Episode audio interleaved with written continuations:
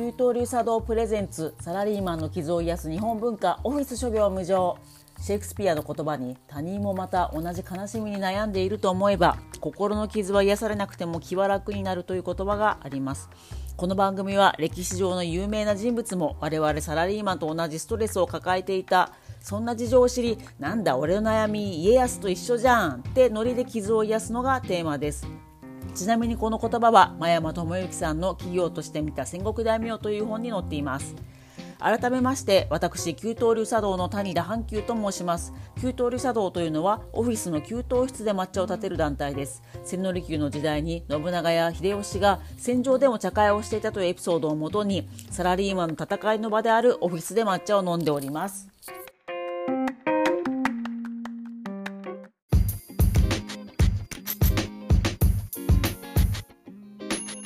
豪華ゲストがいらっしゃっております自己紹介お願いしますはい、えー、なりわいの伊藤博と申します。よろしくお願いいたします。はい、はい今日はですね、ミネアポリス美術館日本絵画の名品展の話の後編です。よろしくお願いいたします。はい、はい。えっと、一応もう一度ご説明しますと、ミネアポリス美術館というのは、1883年にアメリカのミネソタ州でできた団体がルーツの美術館だそうです。はい。まあ、あの、欧米の美術館たくさんあるんですけれども、日本美術を持っている美術館もまああるんだが、ミネアポリス美術館めちゃくちゃなんか1000件以上日本美術のものを持っているということで、かなり、あの、日本では知られていませんけど、日本美術見たいなら、もしかしたら東博よりもミネアポリス美術館行ったのがいいのかもぐらいのうん感じらしいです。で、えー、とその中でもですね江戸時代近辺の、えー、とえ絵画を中心にがっつり日本に貸してくれた。もうこのコロナ禍なのに貸してくれた。ありがたや。うん。で、はい、これがあと日本中をですね巡回します2021年春は東京のサントリー美術館でこの後福島とか美穂ミュージアム山口に巡回されるようなので、まあ、これ聞いていきたいなと思った方はぜひ行ってください。はい。でですね、うん。あうむうむで今日はですね突然なんですけどその戦国時代とか江戸時代の絵師その絵を描いてた人たちのキャリアパスについてダブりたいと思います伊藤さんキャリアパス？伊藤さんキャリアパスって言葉はよくお使いになりますか？ない。伊藤さんの心にキャリアパスという文字はない まあううるさく言ってる人は学生時代からいましたけどね。あいたんだ。もう私に至ってはさもう氷河期第一世代さぼーっとしてたんで、まあ、就活もなんかろくにちゃんとできてなかった。キャリアパスという言葉をなんとですね2021年に初めて聞いたというこのボンクラでございます。はい。なんかよくあの全大学生がねあの OG 訪問したいとオンラインでねあの言ってくれたからこんなババアでもいいのかいっつって話を聞いていたら谷田さんのキャリアパスを教えてくださいって言われて、ん？キャリアパスとはってなったんですけども、本当ですね。はい。なんだっけ、これだから、なりたい自分のために、うんキャリアをどう積むかみたいなやつか？知らんけど。まあそういうことです、ね。そういうことです。であのねあのまあ伊藤さんはもうぜひそれはあのなりわいを作るっていう名著ですね今やもう文庫になったり世界中で売られて、東アジアでめっちゃ売られてますけど。はい。まあ、それは、まあ、また話すと長くなったらそれはまた違う回でやろう。でまあにあの伊藤さんにはそのカタカナでなりわいというと独特の働き方の提案がありましてそれとは真逆というか企業の中での、えっと、キャリアをどう積むかみたいなやつそうですねでもですねあでまあサラリーマン用語なんですけど基本は。でも戦国時代江戸時代の絵師にもキャリアパスっていう言い方をしたら皆さん聞いてくれるかなと思ってちょっと煽った言葉でちょっとご紹介をしたいと思っています。すごい真夜中にカラスが鳴いてていい感じ。ありがとうございます。あもしかして今ぱあれですか？あ庭庭から収録してくださってる？これちょっと森に来てみました。あーいいですね。すいません。もう森まで来ていただいて申し訳ないです。いやいや、日本画ですから。ね。いやーでもいい今ねいいタイミングでカラスが鳴いてるの。これちゃんと音入ってるといいんですけど。あーあーあーって言ってるそうそうそう。キャリアパス知らねえっつったらあーあーあーって今カラスが鳴いて最高だったんでほんと本当すいません、はカラスもねいろいろ言いたいことある。い、ねその若冲が描いてるカラスの絵とかねなりわ伊藤さんが描くカラスの水墨画もいい感じですけど。はいすいません。話がそれましたが。ということでですねまあちょっとは煽ってみましたけどえー、と要はその絵師の方がどうやってその最後絵師で活躍したかっていうねそのプロフィール。そうですね。えね経歴ですね。経歴ですね、そうですね、かっこよく言うと、経歴、キャリアパスよりかっこよく言うと経歴。で、私、そのね、最近もうどっぷりその古い日本の絵とかの美術館とか博物館で見るの好きなんですけど、まあ、絵自体を見るのも好きなんですけど、そのキャプションで置いてある、この絵師はあの何年頃生まれでどうだこうだっていうのを読むのがね、すごい好きなんですね。まあ、あの、まあ、現代アートなんてさって言い方すると失礼なんですけど、まあ、もう現代のアートになってきますと、まあ、そういうプロフィールキャプション作品載ってると、まあ、ほとんどがねなんちゃら芸大なんちゃら美大を卒業後ほげほげにしかないんですよ。そうですね。そういうまあまあまあそれれはね稀にはいますけど、まあ、ほぼ美大が芸大出てなんとか賞を学生の時に取って今はここでやってるとかそういうキャプションばっかでつまんねえんすわ。はい、確かにね。お前もただの大学出たサラリーマンだろっていうあの今ね矢が飛んできてますけど、まあ、自分を棚に上げるとつまんねえんすけど江戸時代ぐらいまでの絵師は本当いろんなバリエーションがあっておもろい。うんうんというわけでですね今日はですねミネアポリス美術館日本絵画の名品展のを見に行って、まあ、伊藤さんにも一緒に行っていただいたんですけどめっちゃ面白かったプロフィールをいくつかかいつまんでご紹介したいなと思ってます。えでそれは面白そうはい、で、ありがとうございます。で、谷田があの個人的に一人目一番面白いなと思った加納三楽さんという方ですね。まああの前回も盛り上がった加納派の人なんですけれども、まあえーっとですね、えーっとこの人はですね、徳川家康とかに使えた超有名なみんなも名前聞いたことある加納探幽とは同じ加納だから全然違う人生を歩んでおられました。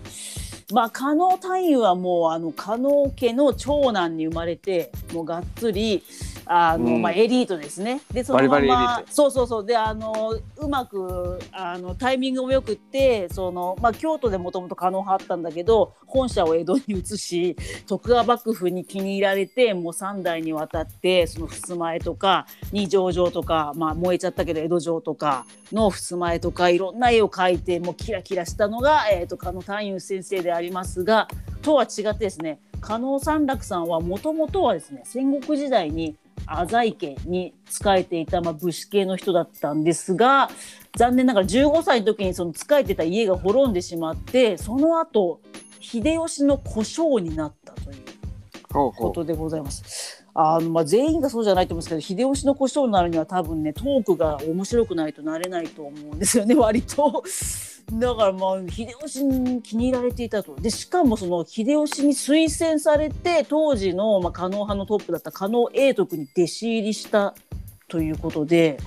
まあ本当の秀吉の思惑はよくは分からんが、まあ、とにかく気に入られて推薦されて加納派に入れたといううんことだを、まさか。ことだをよ。まさかの何があるかわからないですねいや本当ですねだから本当まあその、まあ、言い方してるまあ、パッとさえない、まあ、武士系の人だったんだけども、まあ、絵が上手すぎてその可能って名乗っていいぞと言われたと。でお可能三楽になったという。だから必ずしもだから血縁ない人も可能を名乗るんですねあ、そうそうそうそうそうそう。でもその後がやっぱね、あのヤクザっぽいというか、でままあ血が繋がってなくてもさ、絵うまいと可能って名乗れるじゃん。で大体その後にそのボスの娘と結婚したりとか。そうそうなんかねうまくやってやっぱ何かしらそのぼ本当の本体の可能と血をつなげていこうみたいなのは結構ある、はいそれが可能派スタイルですね。なるほど、はい、とは言えますでもおっしゃる通りでその三楽さんご本人はもともとはその可能へ可能系に生まれたエリートではなくボロボロで15歳で滅んだりその使い手とこがとかっていうとこから来たということで、まあ、秀吉に押されたのをきっかけに可能派にの名前まで許されたけどここから地獄ですよ。地獄が始まるんですか？地獄が始まりました。まあそんな地獄でもないんですけど、あいやでもやや地獄です。で秀吉が死んじゃったじゃないですか。皆さんご存知の通り。そうですねでその後も徳川がぐいぐい来てですね、もうあの関ヶ原とかお大阪夏の陣冬の陣あったじゃないですか。あれではい。で何度も言いますけど、あの古田織部っていう人はまあ豊臣の方についてたので。もう最終的に家康に切腹させられちゃったりっていうのと同じような三楽が目に合いそうになったんですよ。はい、そのキャリアパスじゃないや、間違えたそのプあのキャプションの伝えのを見るかと大阪夏の陣の時に「お前豊臣の残党だろ」とかって言われて殺されかけた加納三楽は絵師なのに、まあ、元が武士だったと思うでもあの徳川家康のあれご長男である秀忠にね助けられたということで秀忠はねあの漫画の表現物にも結構そのあ文化人として書かれてますよね。父ちゃんの家康はもう本当に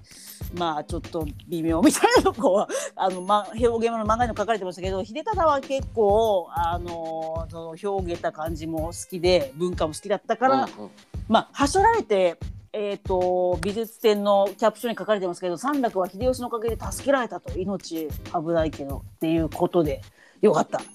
で地獄から戻ってきてでさっきからしつこいですけどその、まあ、徳川幕府の方は権力がついたので狩野派の本社も江戸に移転でその、なったんだけど三楽は京都に残る残ってリーダーとして残って、まあ、京可能と呼ばれているということでございます。はい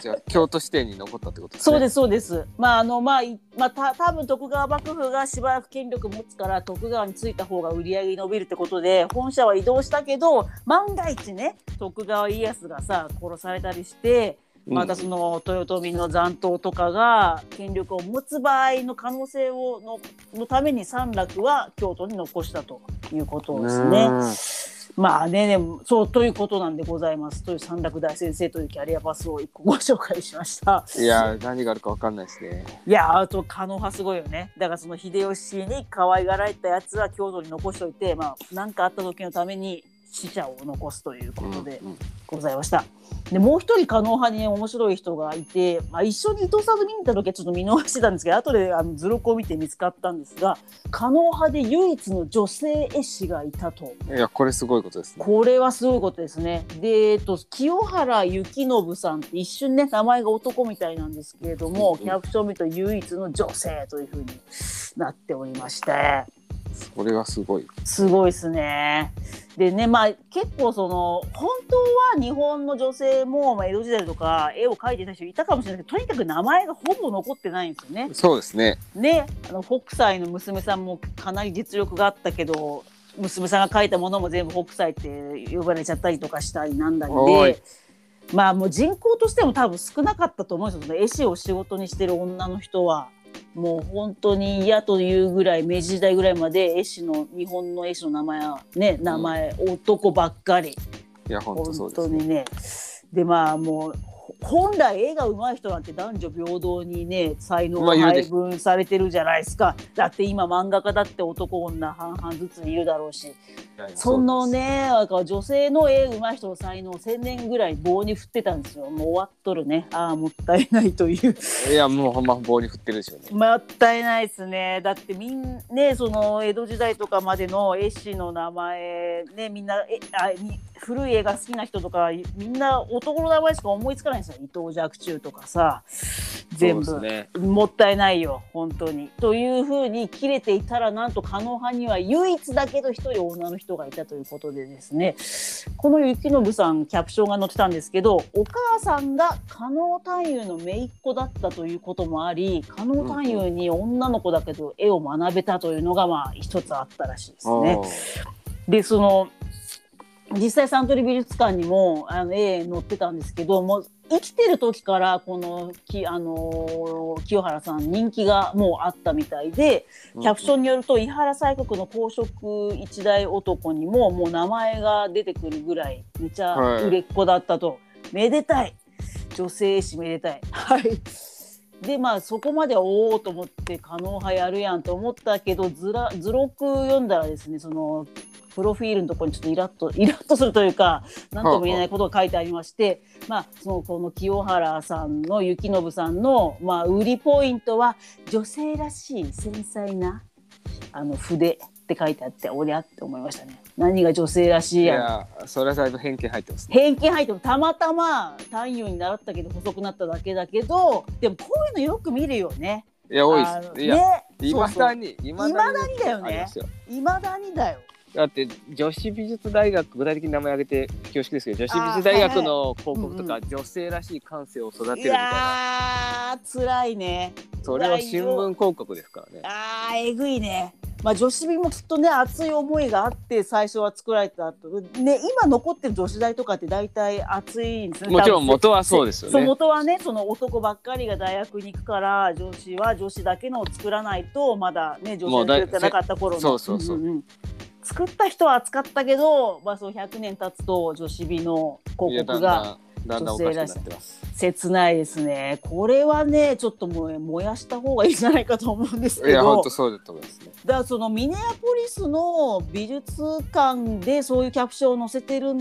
のかそれを翻訳したのか、まあ、私はちょっとうがった見方をしてるのでミネアポリスではそんな風に書いてないのに勝手にそういうことを書いてるのかこの図録作った日本人が。またまたミネアポリスでもそういう風に書いてるのか知らんけどとにかくそういう書いてあってちょっとイラッとしましたがいやこれは問題ありですよ問題ありですよね。うん、まあお男の絵師だって繊細な絵描いてる人もいるだろうしだよ。いやいや本当そりゃそうですよまあこれはちょっともうこれが作者女性であるという先入そう観でですね。やってる。のかまた可能派の中で圧が来ておなお前女の中女っぽく描けって言われていたのかまあわかんないですけどとにかくそういうふうに書かれていてもやっとしてるのでまあもし詳しい方がいたらお便りください。そうなんですよ。で最後そのプロフィールの最後の締めがえぐくてですね。うんうんだで最後この清原さんはえ加納太夫の弟子と駆け落ちして京都に住んでいたって書かれててはあ知らんがなって感じじゃないですか。知らんがなですよ。なんか、あのーなんでそんな書かれなあかんの？そうそうそうそう。い伊藤若冲とかまああみんなさ男の絵師はさあんまりさ誰と、うん、駆け落ちしたとかさ書いてないじゃん。まあまあ淡々とどっかで結婚して子供が生まれましたとかはね書いてますけどね。まあ書いてる場合もあるかもだけどあんまり書いてないよ。まああっても年表に書書いてるだけで、別にその文章にそうそうは書かないですよねそうこういうキャプションにはあんま書かないじゃん。そう。まあそのそのあまあまあ今日加納派に婿入りしたとかはね書かれることはあるけどその結婚した妻がどうのこうのとかあんま書かないじゃん。まあそのそう息子のことまで書きたいとかであればそうだけど駆け落ちして京都に住んでたとか書かんでええやろ別にみたいな。まああんま作品に関係ないことです。そうそうそういうことです。そういうことです。そうそうそうそうそう。そうそうそうそう。まあ伊藤若冲が生涯独身だったみたいのは私とかがあのね 自分独身なんで見るとほっとしますけどまあそれもいらんがなだよね本当は。まあ独身だから鶏の絵うまく描けたのかい？みたいな。それは関係ないって関係ないですよね。まあでも生涯独身だったはまあ絵師だと男女問わず書かれるけど駆け落ちして京都に住んでたら関係ねえだろってね切れましたけど。いや全くそうですね。何なんだよって感じですよねいやいやいやということでですね、まあ、突然の社会派社会派になってしまいましたけど、まあ、とはいえですよ加納派に唯一一人女の人がいたっていうのは、まあ、かっこいいなという。いや本当それはうですね。なんかでも今までの加納派展みたいなのいくつか美術館日本の見に行った時にあんまこの人のことを覚えてなかったから、まあ、ミネアポリス美術館がそのあえて買ってくれてたのかなってちょっとありがたいですね。ミネアポリスから狩野派に女の絵師がいたことを知ったのでよかったです。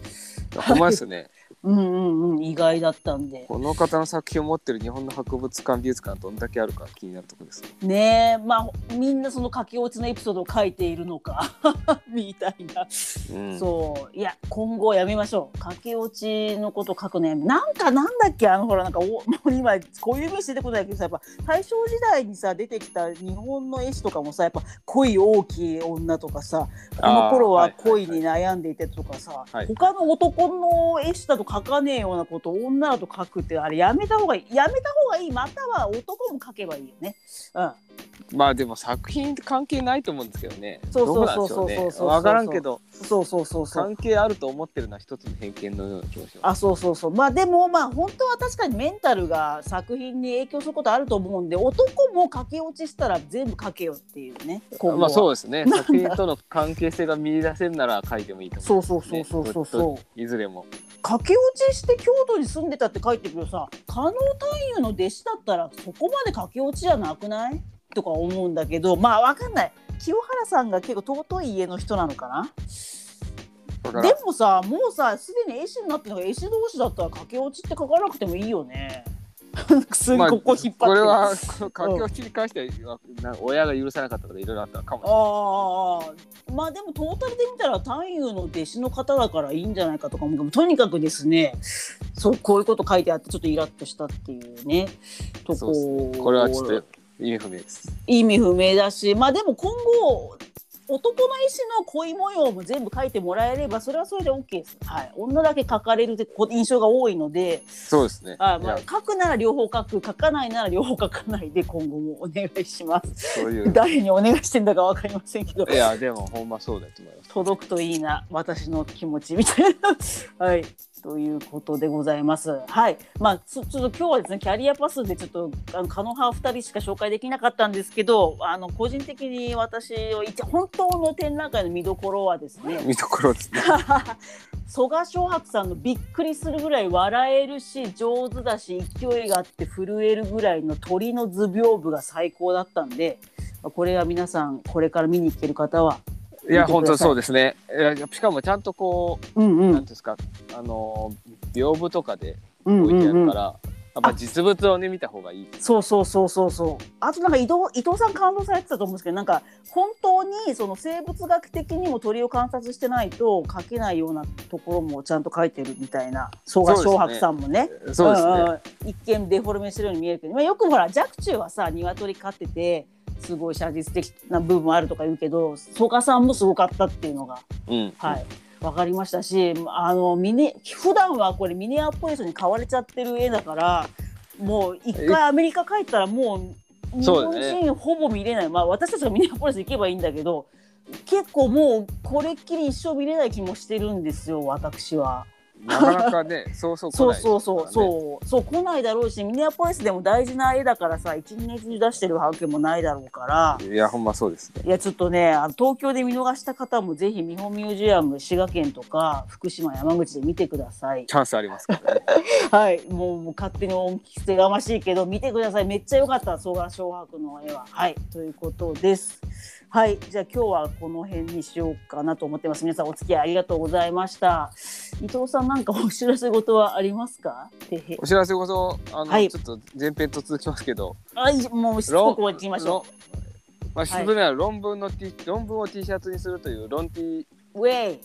という企画がありまして、はい。はい、まあ、1回目は平安貴族の遅刻っていう論文を取り T シャツにさせていただいたんですこれがね伊藤さんがその論文面白い論文を見つける天才でですね最初見つけてくださったんですよね。のそうですね。論文を。でそれに私が食いタリナが食いつきまして急になんか当時ダジャレで論 T で論文 T シャツってね勢いでその見ず知らずのね先生にアタックして T シャツを作ってもらったっていうのがきっかけなんですよね。そうですそうです。はい。ですですです。これの第2弾、イエーイ！やるぜ！第2弾まあ、今度はあの、今度の論文はですねはい。あの物に執着しないという幻想っていうタイトル。一体何だという。もうかっこよすぎる。はい。モンゴルの遊牧世界における物をめぐる攻防というですね、はいなかなかはい。はいはいパワーのある論文です。これですよね。うんうん。堀田あゆみさんというあの激アツ。モンゴル研究わ若手のモンゴル研究者文化人類学者はいはいはいはいはい。論文なんですけど、はいはい。これはね素晴らしい論文ですね。いやー、私もね、恐縮ながら打ち合わせで一回、ズームでお会いしたんです激アツの方でしたね。あ、ズームじゃないわな、スカイプであった。そう。そうそう具体的に言えば、もうほんと小さい頃からモンゴルにものすごいご興味があって、そうですね。単身、ね、留学ぶっ込んで行ったりとか、そうそう高校卒業してねいきなりいきなりね高校卒業してさ、いモンゴルいきなり留学するの超かっこいいよね。うん。そう大学で留学じゃないですからね。まずまず高校出たら行ってみるみたいなそれがかっこいいっすよね。すごいぐずぐずしてらんないから早く行くぞみたいなね。そうそうそうそう。でそんな堀田先生がえっ、とね遊牧民の本当にゲルの中で一緒に働き一緒に暮らしそうなんですよ研究された結果の激アツの論文という。そうそれそれぐらいやらないと分からなかったことが見えてきたという感じですねそうそうだ。だから今までのね、それまでの論文化人類学者の方のちょっとモンゴル研究だと、そうすあんまりがっつり一緒に住むとかじゃなく、まあ一日二日ちょっと滞在みたいな。とかねあとはあれですねあのまあちょっと前はやっぱそのそれなんですか探検隊文化だったからああ、そっかそっかそっか。チームで行っちゃうんですよね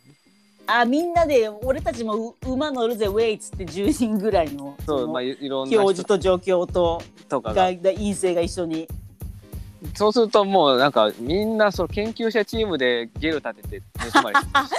やりたかったみたいなね。俺も住んでみたかったみたいなたそういかったいな。うそういう感じになるとちょっと見えなるほどね。見え見えなかったことが多いんですよそこがね堀田さんが懐に入るのがお上手でね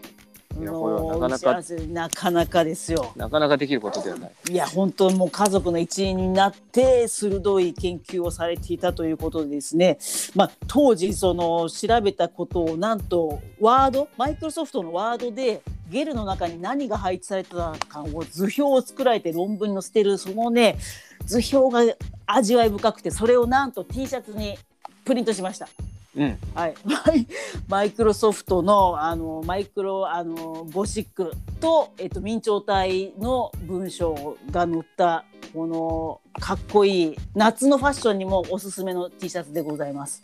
はい、いやこれは力のあるはい、図表です図表です。ぜひぜひ。で、このロン T はですね、あのただ T シャツをご自宅にお届けするだけではなく、えその T シャツをみんなで着て、ズームの前に待機すると、そのな生配信で先生本人がご降臨していただいてですね、あのこの研究論文の裏話をしてくださるというトークショー付きのセットというのが売りでございます。はい。えでこれをそのズーム生配信の先生にの話が直接聞けたりチャットで質問できるそのズームのトークショーは2021年の8月29日の午後2時からやります。はいでまあだいぶ先かなみたいに皆さん思われてるかもなんですけど、まあ、T シャツは皆さんから発注を受けてから工場で1枚ずつ作ったのをお届けするので、まあ、このトークショーに T シャツを着てあの参加するのが一番楽しいと思うんですけどみんなで記念撮影もしますんで、まあ、そうするとまあ今もうそろそろ皆さんあの急いで申し込んでいただけると嬉しいです。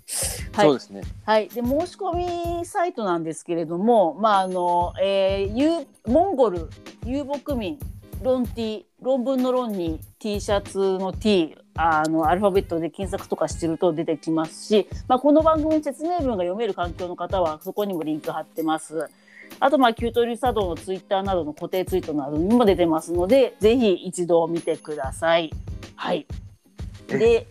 伊藤さんなんか他にも紹介なんかも桃とか紹介します？ああそうですね。僕ははい。あの、い、ろんはない。仕事を作るという活動で、それがなりわいっていう名前でやってるんですけどはいはい。あの果物を収穫して販売するっていうこうサブ農家みたいなのもやっててうんうんうんうんうんうん。ちょうど今さくらんぼの収穫販売が終わった時期ではいはい。次はあの8月のお！中頃に桃の山形県の桃の販売しますんでいやーいいですね。その名前もかっこいいんですよね。遊撃農家って名乗ってらっしゃるんですよね。そうですね。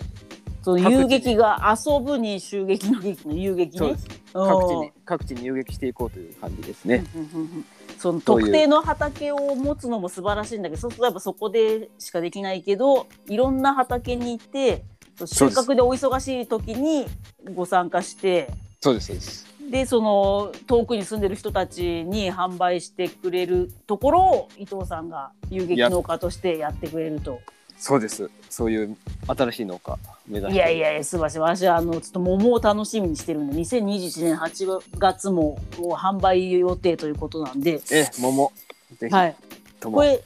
カタカナなりわい伊藤桃とかって検索すれば出てきますかね、まあそうそうそう。いや、はい。出る出る。多分なりわい桃で出ると思いますなりわいもうカタカナなりわいと桃でも出るということなので出皆さんも一緒に桃かじりましょう。はい。ありがとうございます。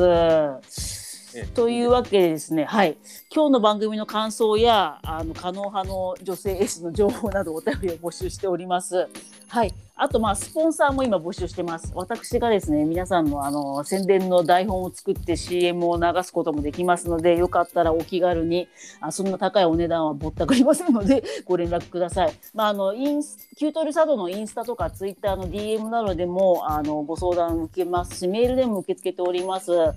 えっ、とオフィス諸行無常 at gmail.com なんですけど、えっ、と全部小文字で OFFICESGMJ at gmail.com sgmj はか諸行無常の頭文字になってますのでよかったらお便りやスポンサー募集ご連絡ください。じゃあ伊藤さん今日も夜遅くまでありがとうございました。森でお疲れ様でした。た。はい。では今日もここまでにします。キュートリサドプレゼンツサラリーマンの傷を癒す日本文化ラジオオフィス諸行無常でした。ありがとうございました。失礼します。失礼します。はい